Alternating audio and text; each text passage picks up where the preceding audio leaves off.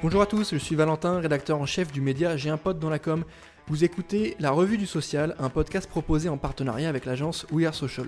Pour m'accompagner aujourd'hui, je serai avec Laurent, fondateur du média J'ai un pote dans la com, et nous allons vous parler des toutes dernières actualités des réseaux sociaux. Fonctionnalités, nouvelles tendances, études, nouveaux formats publicitaires, rien ne nous échappe. Que faut-il retenir de la semaine du social media C'est parti et au sommaire de ce nouvel épisode, deux nouvelles fonctionnalités sur Instagram, Twitter qui passe aux vocaux et aux rooms, YouTube qui se lance dans la publicité audio, Facebook qui lance une nouvelle application dédiée à la création et TikTok qui aide les parents à mieux sensibiliser les enfants sur les sujets des contenus.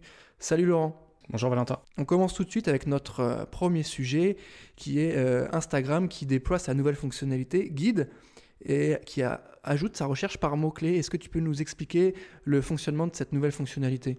Oui, alors en fait Instagram, euh, on en a parlé euh, il n'y a pas longtemps justement sur, euh, sur J'ai un pote dans la com. ils ont déployé cette fonctionnalité guide qui permet aux utilisateurs de trouver du contenu, d'organiser et de partager des lieux, des produits, des publications. En fait, on a un peu l'impression que ça devient du blogging sur, sur Instagram. C'était en test depuis le mois de mai. Et donc euh, c'est maintenant disponible, ça va se retrouver directement sur le, profil de l'utilisateur, à côté de, tout ce qui est euh, IGTV, euh, les filtres, si jamais vous êtes créateur de filtres, juste à côté vous aurez du coup le petit onglet guide. Ok, donc ça c'est hyper clair, et du coup ça va permettre de pinguer un petit peu, j'ai un peu le sentiment que c'est une sorte de ping des choses qu'on apprécie, c'est ça? C'est ça, exactement. test de lieu qu'on veut recommander. on va pouvoir en fait sélectionner des posts qu'on aura précédemment partagé. Ça va pas être euh, du style on peut euh, mettre un contenu qu'on n'a jamais publié. Ok, donc Instagram encourage encore une fois euh, la mise en avant des contenus qu'on apprécie, qu'on aime et qu'on considère comme favoris. Et on enchaîne avec la deuxième news Instagram qui retravaille le design de son application Threads. Je sais pas si tu te souviens, mais l'année dernière, en 2019, Insta avait lancé cette fameuse application de messagerie pour parler avec ses amis proches, avec des contenus vidéo, audio et des statuts euh, qu'est-ce qui change aujourd'hui en fait? Alors en fait, c'est vrai que déjà on peut être étonné que Instagram maintienne cette application. Ça peut peut-être aider des gens à décrocher un petit peu de la plateforme où ils vont utiliser euh, Threads uniquement pour contacter leurs amis et garder euh, le contact avec leurs followers. Donc voilà, c'est juste un redesign un petit peu de l'application, une amélioration de, cette boîte de, réception.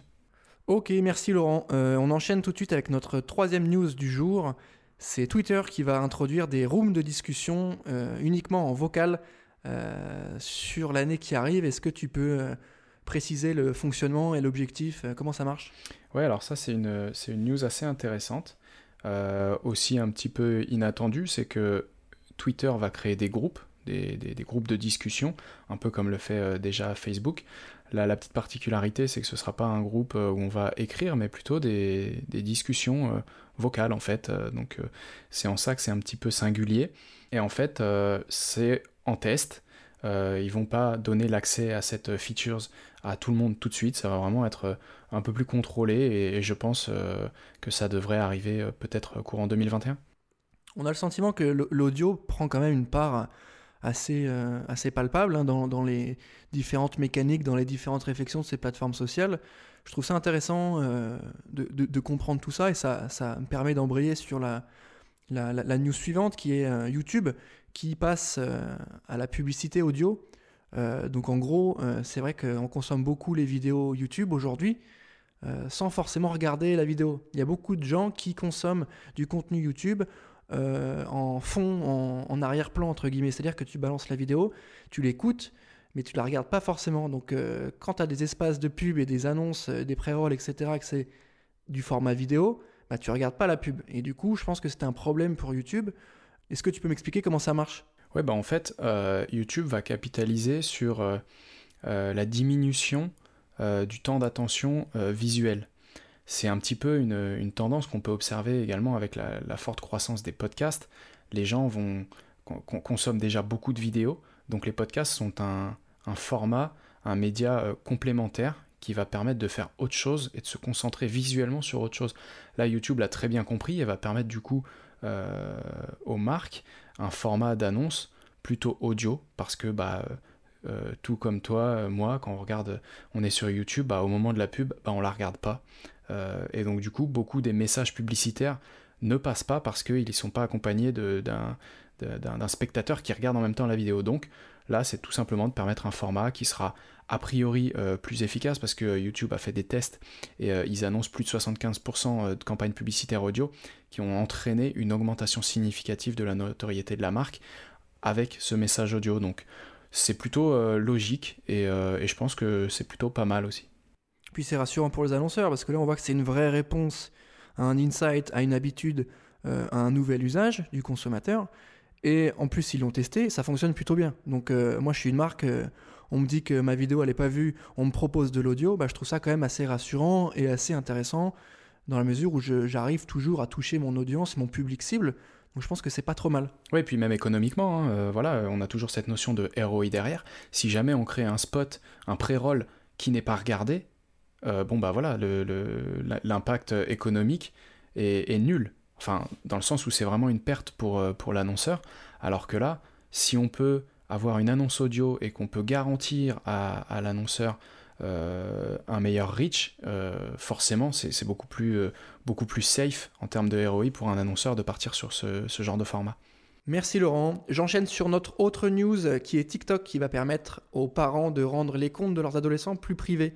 On sait que la moyenne d'âge sur TikTok elle est assez basse, il y a beaucoup de jeunes, donc c'est toujours très compliqué en termes de sécurité, sur les, les enjeux de, de, cyberharcèlement, les enjeux de, contenu, de diffusion, euh, d'exposition des, jeunes. Euh, TikTok le, sait bien et fait un gros travail là-dessus.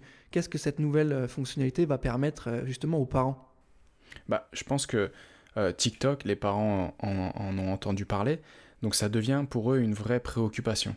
Donc je pense que c'est un excellent move de TikTok de, montrer aux parents que les fonctionnalités de contrôle parental sont mises à jour et évoluent dans le bon sens. Euh, ça va permettre de rassurer les parents sur le, contenu qui va être consommé, mais également produit et les recherches que pourront faire euh, leurs enfants sur, la plateforme.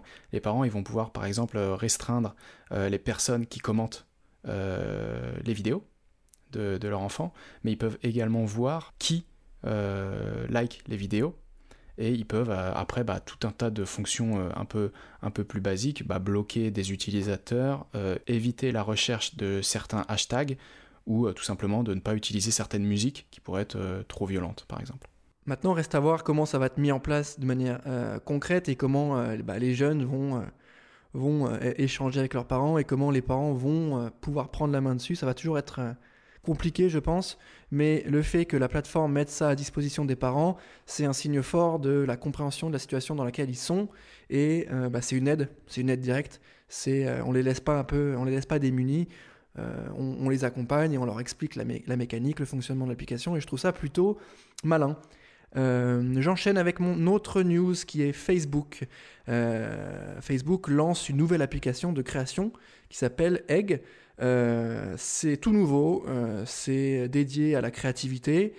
Tu peux nous expliquer comment ça fonctionne? Ouais, en fait, euh, Facebook lance un nouveau, un nouveau territoire d'expression artistique où on va pouvoir créer des, collages, des montages un petit peu basiques avec du stickers, du, des, petits, des petits smileys améliorés, des images, voilà, c'est assez euh, enfantin, en tout cas euh, sur la présentation et sur la page du site euh, dédié.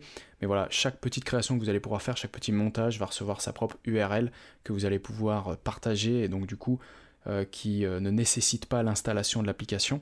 Les utilisateurs de, l'outil Egg peuvent également parcourir le travail des autres directement dans l'application. Donc voilà, c'est un petit réseau social entre guillemets de, de création pour l'instant, l'application est disponible en téléchargement aux États-Unis et elle est utilisée pour euh, créer des petits collages, des, petites euh, recettes, euh, des hommages, des guides, enfin voilà, des, petites créations visuelles assez lambda. On y voit peut-être le début d'un concurrent de Canva.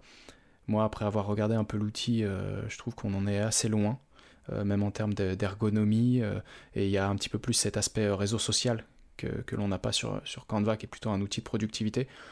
Mais voilà, on, retrouve quelques, quelques fonctionnalités ou quelques intentions qui pourraient s'en rapprocher. Ouais, puis je pense que le focus là, il est sur la, créativité. leur baseline, c'est euh, free your creativity, donc libérer votre créativité.